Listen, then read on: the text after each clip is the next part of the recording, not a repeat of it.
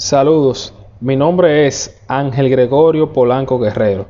Hoy voy a hacer un podcast sobre el marco filosófico de la Universidad del Caribe.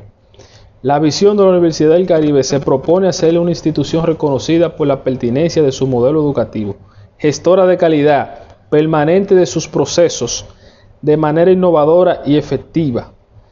Misión. La Universidad del Caribe es una institución de educación superior abierta y a distancia, que forma profesionales competentes, responsables, respetuosos de la diversidad, capaces de incidir en las transformaciones sociales, contribuyendo con el desarrollo de la ciencia, la tecnología y el equilibrio ecológico.